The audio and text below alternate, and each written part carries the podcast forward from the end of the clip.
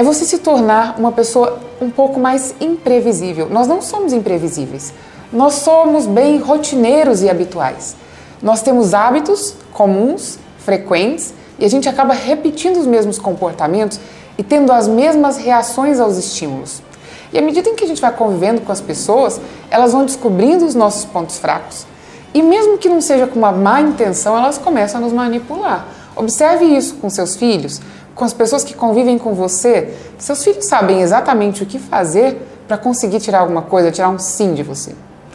Seu marido, sua esposa, seu namorado, sua namorada, sabe exatamente quais são os seus pontos fracos e o que fazer para tirar um sim de você ou para conseguir te convencer de algo. Mas o que, que reduz esse poder das pessoas sobre a gente? É a nossa capacidade de sermos imprevisíveis. Sermos imprevisíveis significa observar as nossas reações para eventualmente adotar uma postura completamente diferente daquela que é a nossa habitual.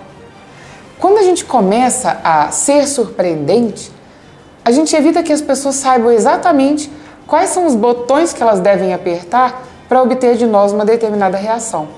Então, por exemplo, se você é uma pessoa que sempre diz não primeiro para depois dizer sim, você pode num determinado dia se preparar para dizer sim, sem dizer não, sem nenhum tipo de resistência.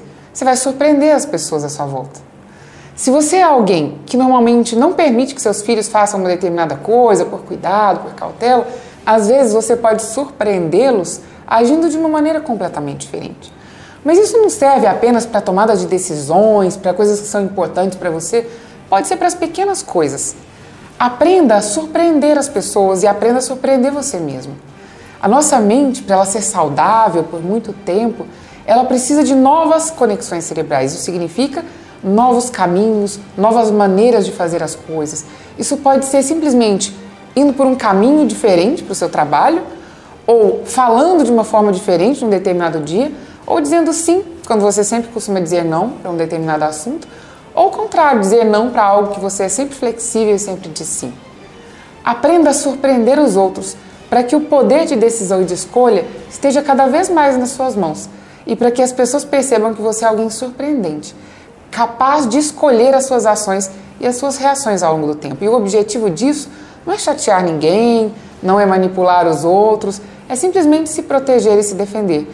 Não dar ao outro a capacidade de acionar os mecanismos que fazem você reagir. Ficar nervoso, ficar ansioso.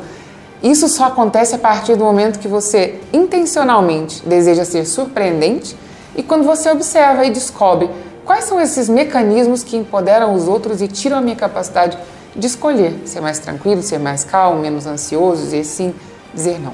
Espero que você tenha gostado desse vídeo. Se você gostou, deixa aqui embaixo seu comentário. Também tem um e-book de presente para você. É só clicar e baixar, ele é gratuito. E se inscreva no nosso canal do YouTube, Ferramentas Coaching. Um grande abraço e até breve.